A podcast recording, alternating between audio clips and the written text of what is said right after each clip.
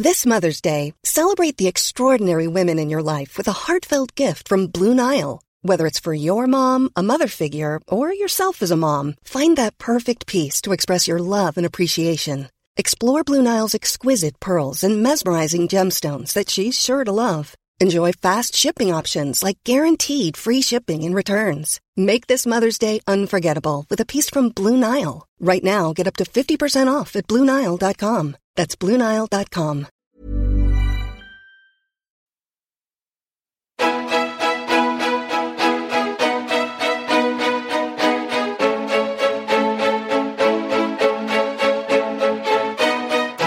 Bonjour à toutes et à tous, merci infiniment de me rejoindre aujourd'hui.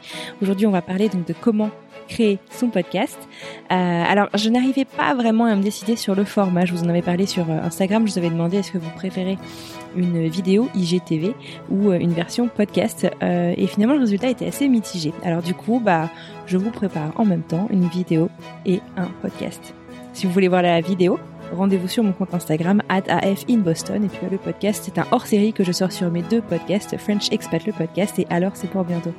Alors faisons connaissance, moi c'est Anne Fleur, j'ai 34 ans et je vis dans la banlieue hippie de Boston avec mon mari et mon petit garçon. Il y a un peu plus de 10 ans, j'ai eu euh, la chance de découvrir le monde de la radio en rejoignant une radio Ferrarock graphite dans l'Oise pour ceux qui connaissent, en tant que chroniqueuse d'abord, puis animatrice d'une émission entière en direct et même présidente de la station de radio. Puis je suis partie aux États-Unis, je n'ai jamais vraiment osé retenter l'expérience ici, l'accent français a coupé au couteau, le manque de confiance en moi, bref, avance rapide, me voilà à Boston, maman depuis quelques mois quand je décide de lancer mon tout premier podcast pour donner la parole aux expatriés français répartis aux quatre coins du monde. J'en parle sur Instagram et l'équipe que vous connaissez peut-être d'ailleurs me rejoint rapidement dans cette aventure. C'est la naissance de French Expat, le podcast. Puis ma nature boulimique de la vie me rattrape euh, assez rapidement et puis un autre projet qui me tient également énormément à cœur depuis plusieurs années ressurgit pour s'imposer à moi comme une évidence. Il faut parler fertilité dans l'espace public, il faut donner la parole aux femmes et aux couples qui passe par la PMA, il faut faciliter la recherche de témoignages sur le sujet. Et c'est ainsi que mon petit dernier, alors c'est pour bientôt, vit le jour. Aujourd'hui, avec la production d'un peu moins de 70 épisodes à mon actif euh, cette année uniquement, j'ai décidé donc de répondre aux questions que je reçois le plus souvent sur mon compte Instagram afin de vous aider à lancer votre podcast. Alors, j'ai essayé de classer un petit peu euh, vos différentes euh, questions par ordre qui m'a semblé à peu près logique. On va voir. Je vais commencer d'abord sur euh, comment est-ce que euh, on crée notre contenu et euh, ce qu'on va mettre dans un épisode. La première question, c'était donc comment est-ce qu'on va préparer notre générique et notre introduction? Alors bien sûr, il y a plein d'options. La liste que je vais vous donner, elle est loin d'être exhaustive. je vais vous parler en tout cas de mon expérience. Pour le jingle de French Expat. Bienvenue sur French Expat, le podcast. Le podcast des voyageurs expatriés francophones du bout du. Voilà, vous l'avez écouté. C'est une copine en fait freelance qui fait des voix off sur Fiverr euh, qui euh, me l'a faite. Ça m'a coûté 10 dollars, alors que celui de Alors c'est pour bientôt,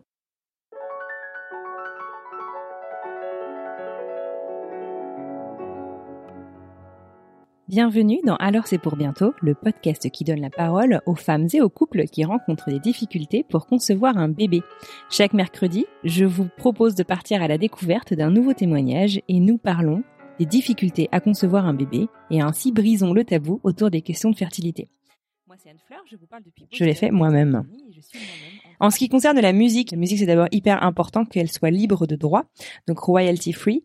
Euh, je vous invite à aller faire un tour sur Wikicommons, c'est une option. Sinon Google est vraiment votre ami, vous pouvez euh, taper sur Google euh, musique libre de droit ou musique royalty free et puis si possible gratuite et vous devriez trouver votre bonheur. Moi personnellement, je passe généralement par YouTube parce que c'est une base de données hyper importante. Vous tapez YouTube royalty free music et il y a énormément de choix.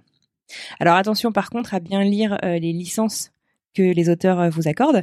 Il y a certaines licences de musique gratuites qui exigent tout de même que vous citiez l'auteur dans les notes du podcast. Alors faites bien attention à ça, bien entendu.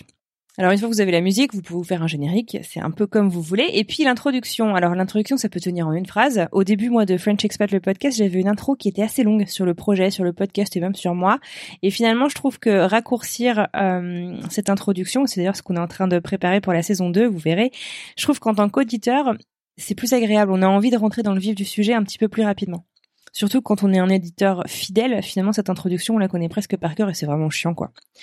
Par contre, euh, un truc sur lequel je transige pas, pour moi c'est important de faire une introduction qui est propre à mon épisode, donc propre à mon invité, sur lequel je présente mon invité. Je raconte un peu ce dont on va parler et j'essaye en fait comme ça de donner envie à l'auditeur d'écouter tout l'épisode sous forme d'un petit teasing. Alors après ça marche, ça marche pas, voilà. En tout cas c'est l'intention. La question suivante que vous m'avez euh, posée euh, régulièrement, c'est donc comment préparer ces épisodes. Alors là, c'est difficile à nouveau de faire une règle franche, je dirais, puisque puisqu'en fait ça va dépendre du format et de la vision que vous avez pour votre podcast. Mes deux podcasts dont je vous parlais un petit peu plus tôt, ce sont des podcasts interviews, témoignages, ce qui demande plus de logistique qu'un podcast seul face au micro, certes, mais ce n'est pas non plus la même préparation en termes de contenu. Dans French Expat, le podcast, je n'invite pas quelqu'un avec qui je n'aimerais pas aller euh, discuter dans la vraie vie. Il faut que l'histoire euh, me fasse un peu trépigner d'impatience à l'idée euh, d'en parler avec mon invité. Je trouve que ça rend l'épisode beaucoup plus profond et dynamique. Dans Alors c'est pour bientôt, alors bien sûr j'ai envie de rencontrer mes invités, mais je privilégie aussi énormément la diversité des parcours. Face au micro ou sous forme de chronique, c'est encore hyper différent. On en fait quelques-uns sous forme de hors-série, notamment dans French Expat, et j'adore ça, mais c'est beaucoup plus scripté. En tout cas c'est comme ça que moi je le fais. La preuve d'ailleurs, ce que je suis en train de vous raconter, je l'ai écrit. voilà. Après, euh, moi, je suis un petit peu euh, control freak, comme on dit. C'est-à-dire que j'aimerais, j'aime bien euh, avoir la main sur chaque détail et voilà, pouvoir un peu tout contrôler. Alors malheureusement, ça ne veut pas dire que je ne loupe pas de détails, mais en tout cas, je fais de mon mieux. et du coup, j'ai un calendrier de production sur Google Drive, donc dans une feuille de calcul avec toute la saison. J'ai les coordonnées de chaque invité, épisode par épisode, le thème, qu'est-ce qu'il y a à faire, est-ce que la prise de rendez-vous a été faite, est-ce que l'interview a été enregistrée montée, est-ce que le mail de remerciement a été envoyé, est-ce que les visuels ont été préparés, est-ce que l'épisode a été programmé pour diffusion? Est-ce que les posts réseaux sociaux été programmés pour diffusion? Euh, Est-ce que l'épisode est sorti, etc., etc. Et donc ça, ça m'aide énormément à rester organisé et puis euh, du coup en fait à collaborer aussi puisque euh, sur mes deux podcasts maintenant, j'ai beaucoup de chance de travailler avec une super équipe.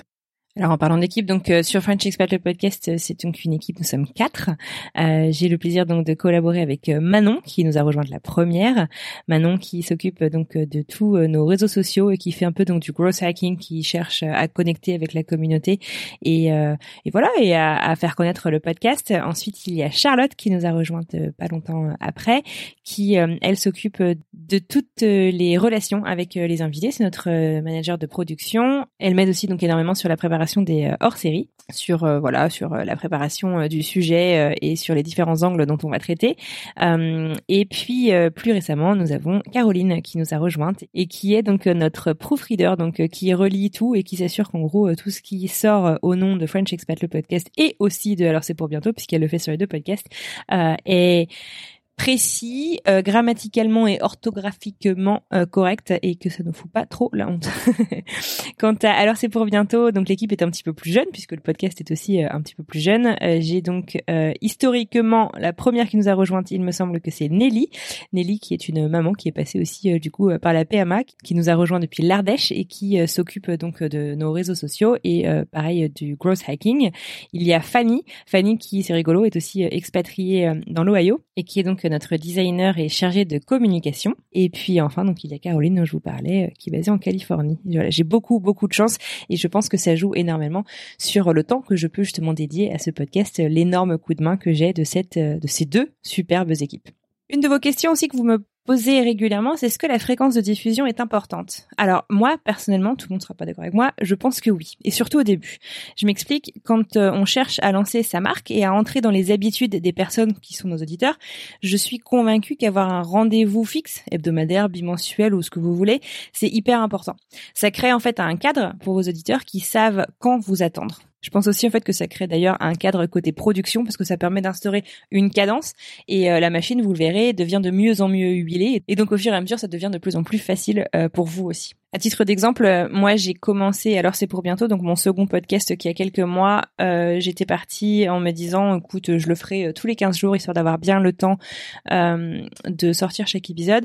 Mais après, moi je suis un peu à chaque sortie d'épisode en fait de mes podcasts, je suis un peu comme un enfant à la veille de Noël, c'est-à-dire que je suis surexcitée la veille. J'ai un épisode de French Expat qui sort tous les lundis et un épisode de Alors c'est pour bientôt qui sort tous les mercredis. Donc tous les dimanches soirs et tous les mardis soirs, je suis surexcitée à l'idée en fait bah, voilà, de partager une nouvelle histoire. Et je me suis rendu compte en fait finalement que l'attente était beaucoup trop longue pour moi avec Alors c'est pour bientôt d'avoir à attendre 15 jours entre deux épisodes. Donc voilà, enfin ça dépend vraiment de ce que vous voulez. Et puis je m'étais dit aussi peut-être que euh, en cherchant euh, à imposer un peu euh, le podcast voilà, auprès euh, d'une audience, d'une communauté qui existe déjà, notamment sur Instagram. C'est par là que je suis passée pour la promotion au début. Euh, et ben, en proposant suffisamment régulièrement et souvent, je dirais, euh, des épisodes, j'avais un peu peur qu'on m'oublie en fait, euh, si j'en sortais tous les 15 jours. Après, il y a des excellents podcasts qui cartonnent, qui sortent tous les 15 jours. Je pense notamment à Transfert de Slate.fr. donc voilà, c'est pas je pense qu'il n'y a pas vraiment de règles. Je pense que ça se, je pense que ça dépend forcément de vos budgets marketing. Ça dépend aussi des capacités de chacun. Je pense que ça sert à rien de faire quelque chose de rapide euh, et euh, un peu à l'arrache. Euh, si vous avez besoin de 15 jours, si vous avez besoin d'un mois pour sortir un épisode, bah, il faut le prendre parce que ça, c'est important, je pense que vous soyez hyper fiers de ce que vous allez sortir, que vous ayez, euh, alors peut-être pas dans la même mesure que moi, mais que vous ayez cette euh, cet engouement euh, de veille de Noël, comme moi j'ai à chaque veille de sortie d'épisode. Après, la suite de vos questions euh, porte beaucoup sur le matériel et sur euh, l'aspect technique du podcast. Alors le matériel dont vous avez besoin pour démarrer, c'est votre grande question. Euh, non, vous n'avez pas besoin de mettre, d'investir des centaines d'euros ou de dollars dans votre podcast, en tout cas pas pour commencer. Pour moi, le strict minimum, c'est d'avoir un bon micro. Avoir un bon micro, ça rend quand même vachement plus agréable l'écoute. Et voilà, on cherche quelque chose d'un peu qualitatif. Je vous mettrai d'ailleurs euh, les références euh, de celui euh, que j'utilise actuellement dans les notes. Je l'ai testé pas mal pour être honnête et je voulais en avoir plusieurs pour gérer des interviews en personne à plusieurs sans avoir à se passer le micro. Parce qu'en fait quand on se passe le micro c'est tout con mais généralement j'ai quelqu'un, imaginez-vous, fermez les yeux, j'ai quelqu'un en face de moi qui me tend un micro, on m'a posé une question, et ben en fait vous allez commencer à répondre avant d'avoir le micro juste devant vous. J'ai finalement moi opté pour le ATR 2100 USB. Ça coûte moins de 100 dollars, donc je trouve vraiment excellent, excellente qualité, euh, avec une petite bonnette en mousse euh, dessus pour limiter les pop-up qui me rendent folle. Et puis euh, voilà quoi, ça marche vraiment très très bien. J'en ai acheté deux comme ça. Si vous faites des interviews en personne, donc en donnant le micro à votre invité, je suis moi un peu de l'équipe anti-trépied. Je sais que ça fait très classe, que ça fait des belles photos Instagram et tout ce que vous voulez, mais je trouve que on bouge en fait, on est humain. Le podcast par essence, c'est authentique et c'est euh, voilà une personne qui vous raconte quelque chose qui généralement la passionne et euh, c'est des gens un peu, je sais pas, comme moi et franchement je suis pas unique là-dessus, qui va bouger, qui va tourner la tête. Si vous le tenez dans votre main, le micro, et eh ben il va tourner avec vous. Alors que si vous le mettez sur un trépied devant vous, et ben il y a des chances que euh, lorsque vous tournez la tête, et eh ben on, voilà, comme là je fais, vous ne m'entendez plus, là vous m'entendez, et là je retourne la tête, et voilà. Donc c'est pas c'est pas la même qualité, euh, voilà. Ça peut paraître un détail, mais en tout cas pour moi c'est important.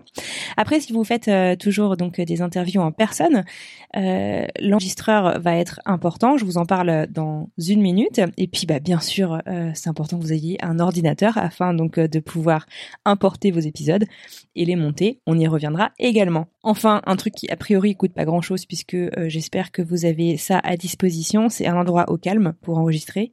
Alors, je connais des super euh, podcasteurs euh, qui sont en coloc, qui n'ont pas particulièrement d'endroit calme chez eux, mais qui font ça, je sais pas, dans leur espace de coworking. Et puis bien sûr une connexion internet correcte pour mettre en ligne vos épisodes à minima. Alors comment est-ce qu'on va faire pour enregistrer le podcast? Euh, Une des questions qui m'est revenue d'ailleurs c'était comment enregistrer façon radio à plusieurs en même temps.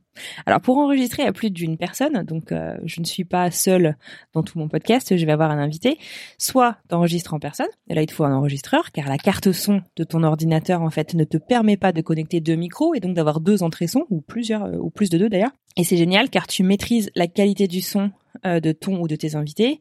Ça limite par contre le périmètre géographique de tes intervenants puisque euh, bah voilà dans le cadre d'un podcast comme French Expat, euh, si je veux interviewer des gens en quatre coins du monde, je vais pas passer ma vie dans l'avion. Enfin, j'ai ni le budget ni le temps pour aller malheureusement tous les rencontrer. Soit sinon tu enregistres à distance sur une plateforme en ligne.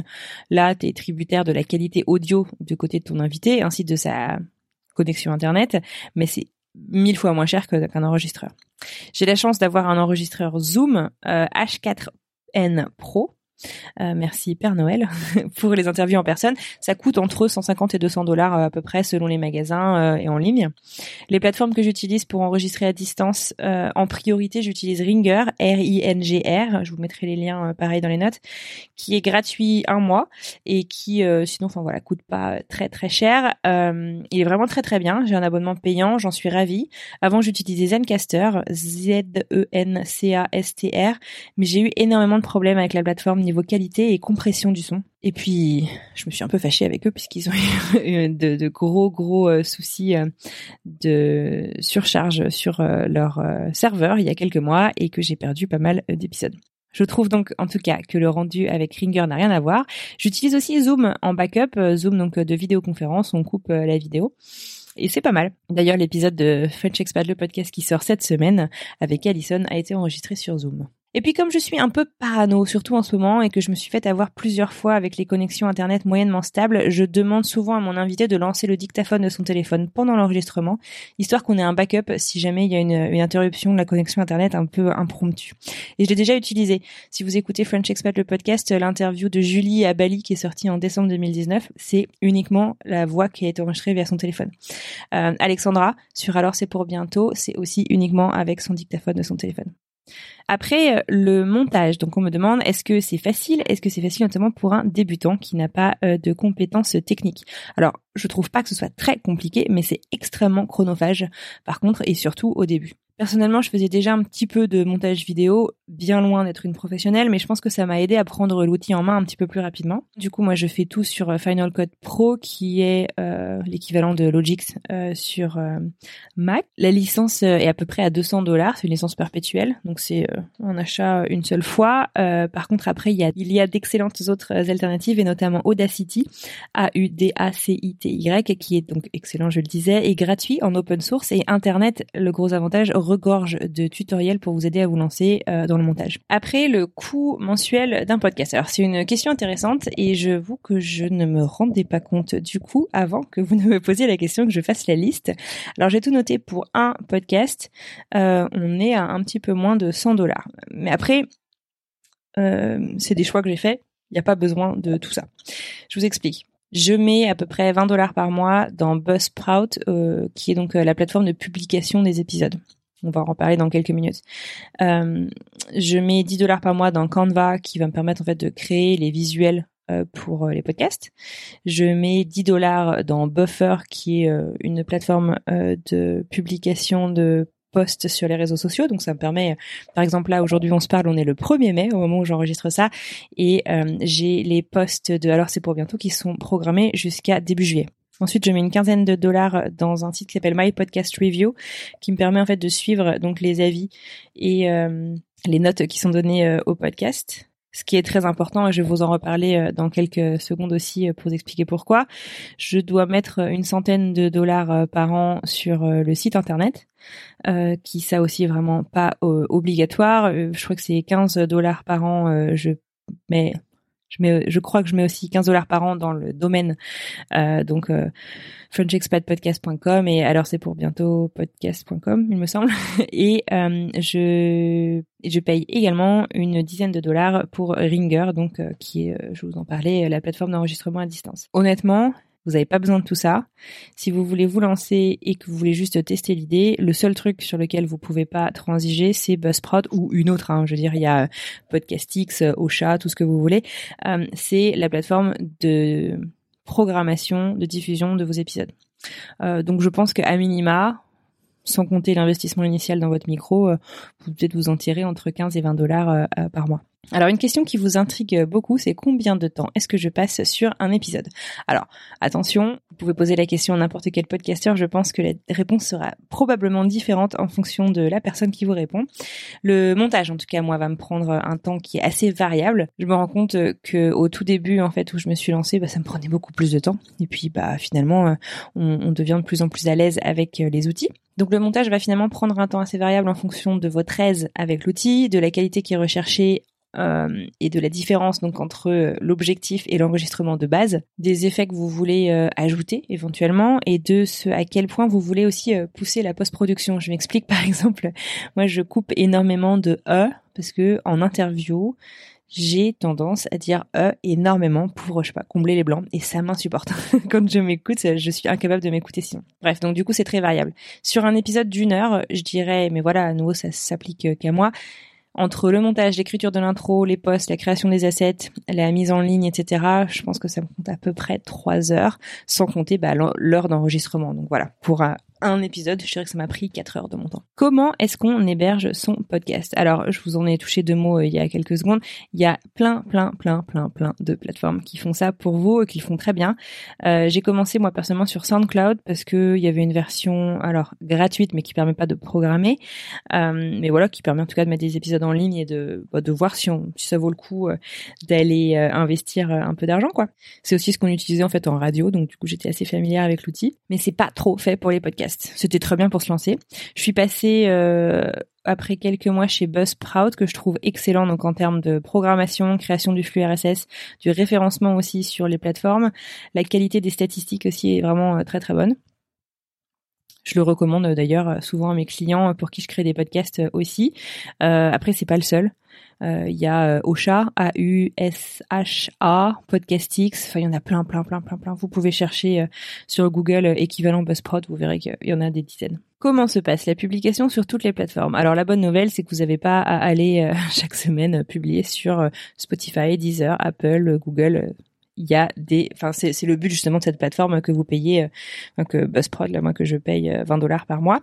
Euh, alors la base c'est Apple Podcast et vous avez certainement dû l'entendre plein de fois en écoutant euh, des podcasts. à la fin ou au début vous dit oh là là je sais que c'est un peu chiant à faire mais s'il vous plaît donnez 5 étoiles au podcast, allez y mettre un petit review. En fait c'est parce que trois quarts des écoutes de podcasts viennent de cette plateforme. Apple Podcast, en fait, euh, écoute aussi euh, les podcasts et va les mettre euh, relativement souvent en, en avant euh, ou non quoi. Et en fait, euh, l'algorithme de Apple Podcast, c'est un peu comme des réseaux sociaux, je dirais. Il va utiliser euh, le nombre de fois où vous avez eu des 5 étoiles, en tout cas la moyenne que vous avez en, étoiles, donc en avis, le nombre d'avis que vous avez et le nombre voilà de petits commentaires que vous allez avoir, le nombre de gens qui sont abonnés, etc., etc. Et comme ça représente trois quarts de, des auditeurs de podcasts euh, en général dans le monde, et ben voilà, Apple Podcast c'est hyper important. Du coup, la stratégie que je recommande le plus souvent à mes clients, c'est de monter une maquette, un teaser, une bande-annonce qualitative et assez rapidement, et de le soumettre à Apple Podcast. Ça peut leur prendre, je sais pas, 15 jours, 3 semaines avant de valider, donc euh, à faire tout de suite. En parallèle, vous pouvez vous atteler du coup à programmer et ou publier votre bande-annonce sur les autres, donc euh, Spotify, Deezer, SoundCloud, Google Podcast. J'avais demandé carrément à ma communauté sur Instagram où est-ce que vous écoutez euh, vos podcasts et donc ça m'avait permis de faire un peu une liste et de m'assurer que je m'occupais donc de la du référencement du podcast sur toutes ces plateformes. Et puis du coup, euh, une fois que Apple accepte, vous êtes alors officiellement en ligne et moi je vous conseille à ce moment-là d'aller communiquer autour de la sortie de votre podcast. La publication sur euh, ces plateformes de podcast, elle est pas payante, c'est la bonne nouvelle, mais les plateformes donc telles que Buzzsprout, Osha, Podcastix, comme je vous le disais, sont payantes afin de pouvoir entre autres choses programmer les publications.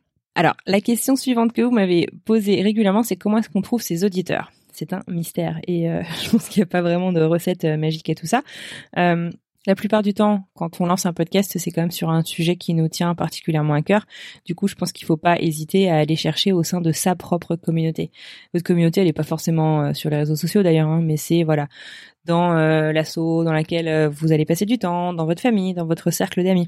C'est eux en fait qui partagent ce projet avec vous. Et, euh, et c'est eux qui vont être euh, bah voilà vos premiers clients, même si c'est gratuit, mais vos premiers vos premiers auditeurs qui c'est eux qui vont aller vendre finalement euh, votre podcast auprès des leurs. Et donc c'est hyper important de bien vous occuper d'eux. Après, donc je vous le disais, Apple brasse beaucoup, beaucoup, beaucoup d'auditeurs euh, potentiels et donc l'algorithme de mise en avant marche avec les 5 étoiles et les avis en ligne, donc euh, à ne surtout pas négliger. Après, moi j'utilise Instagram aussi, c'est ma principale source euh, de nouveaux auditeurs. Et j'avais aussi créé des flyers, alors notamment pour le podcast sur la fertilité, que j'avais proposé, donc j'avais envoyé à des auditeurs et auditrices pour aller déposer dans leur centre de PMA. Après, euh, pour aider votre podcast un petit peu à se faire connaître euh, au sein d'une communauté, n'hésitez pas à si vous faites un podcast donc euh, avec interview, n'hésitez pas à aller interviewer si c'est une histoire qui vous intéresse bien entendu un invité ou une invitée euh, qui aurait un cercle d'influence bah, voilà, intéressant auprès de la communauté que vous cherchez à toucher. Et puis, si vos valeurs sont communes, même sans interviewer cette personne, un petit message en demandant de vous aider à mettre en avant le podcast, ça ne peut jamais faire de mal. Faut y aller. Alors la question suivante que vous m'avez euh, posée, ça m'a fait un petit peu rire. C'est bon. Alors franchement, Anne Fleur, combien de temps ça te prend par semaine? Alors moi, je vous le disais euh, au début de tout ceci, je suis un peu boulimique euh, de la vie et j'adore en fait ce que je fais. Alors du coup, mes soirées sont très dédiées au podcast et je remercie infiniment mon petit mari d'être aussi compréhensif avec tout ça. je compte pas trop mes heures et pour pour aider d'ailleurs avec les différents fuseaux horaires de mes invités, je fais souvent des interviews à 5 heures du matin pour pas empiéter sur mon boulot ni sur ma vie de famille. Euh, un, truc que je sacrifie pas, bah, c'est bien sûr mon travail, mais c'est surtout euh, ma famille. Je n'interviewe jamais le week-end. Le week-end, c'est pour moi, mon mari et mon fils. Alors à vous du coup de fixer vos limites en fait. Prévoyez pas d'en faire trop et souvenez-vous que la clé, selon moi en tout cas, c'est la régularité. Et enfin, pour terminer donc euh, ce premier euh, épisode un peu hors série sur la création de son podcast, vous m'avez demandé comment est-ce qu'on peut se rémunérer avec un podcast et même on m'a demandé pourquoi est-ce qu'on ferait un podcast si l'on ne peut pas en gagner d'argent. Alors, je vais commencer par la fin de la question. Moi personnellement, je ne suis pas rémunérée euh, en faisant mon podcast et pour moi c'est un hobby en fait. Enfin comme si je sais pas, je jouais au foot ou au golf. Donc ça a un coût certain tous les mois, mais c'est quelque chose qui m'éclate. Pour vous rémunérer avec votre podcast, on a eu nous pas mal, on a été approché pas mal euh, sur euh, le podcast French Expat et récemment aussi sur euh, Alors c'est pour bientôt. vous pouvez, il y a différentes offres de publicité qui sont possibles sur vos podcasts. Pour moi, c'est hyper important que ce soit des messages qui soient en accord direct et en relation, je dirais direct avec bah, ce dont vous parlez dans votre podcast, que ça ait, pour que ça ait du sens et pour que ce soit pas chiant à écouter en fait euh, en tant qu'auditeur. Si euh, je vous parle de fertilité et que je vous fais de la pub pour les coques de téléphone, vous allez me dire mais on s'en fout Anne-Fleur. et, et, vous auriez bien raison. Euh, donc voilà, en tout cas, le coût actuel sur le marché, c'est à peu près pour 1000 écoutes. Tout se fait en fait pour 1000 écoutes. C'est à peu près entre 40 et 60 euros. Donc après, euh, bien sûr, ça va dépendre de votre podcast, ça va dépendre de, je sais pas, le taux de croissance, ça va dépendre euh, de la niche sur laquelle euh, vous êtes vous êtes placé. Et une écoute, c'est pas juste j'ai cliqué et j'ai écouté 30 secondes. D'abord, on compte pas. Alors il y a des gens qui vont vous dire qu'une personne qui a écouté plus d'une minute, c'est une personne qui va certainement écouter l'épisode. C'est au début, c'est aussi ce que je croyais puisque c'est ce qu'on m'avait dit. Et finalement, maintenant, moi, je compte les écoutes en téléchargement. Parce que voilà, je trouve que si on a téléchargé l'épisode, c'est beaucoup plus fiable en termes de, durée d'écoute de chaque épisode. Voilà, c'est tout pour cette introduction à comment créer son podcast. Il y a tellement de sujets que c'est dur de tout couvrir en profondeur, mais en tout cas c'est un début. J'espère que ça vous sera utile. Si vous voulez continuer la conversation, retrouvez-moi sur Instagram at Boston. Je note tous vos retours et vos questions et puis bah, je préparerai éventuellement avec plaisir un nouveau hors-série sur le sujet si vous voulez approfondir. Sur ce, je vous souhaite à tous une très belle semaine. Je vous remercie de m'avoir écouté et j'ai hâte de découvrir les projets que vous avez en tête. À bientôt!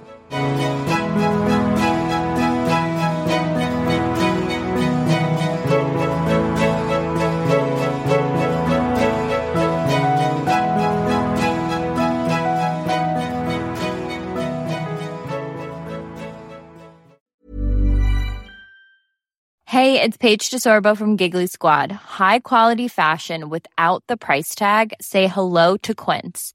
I'm snagging high-end essentials like cozy cashmere sweaters, sleek leather jackets, fine jewelry, and so much more. With Quince being 50 to 80% less than similar brands. And they partner with factories that prioritize safe, ethical, and responsible manufacturing. I love that. Luxury quality within reach. Go to quince.com slash style to get free shipping and 365 day returns on your next order. Quince.com slash style.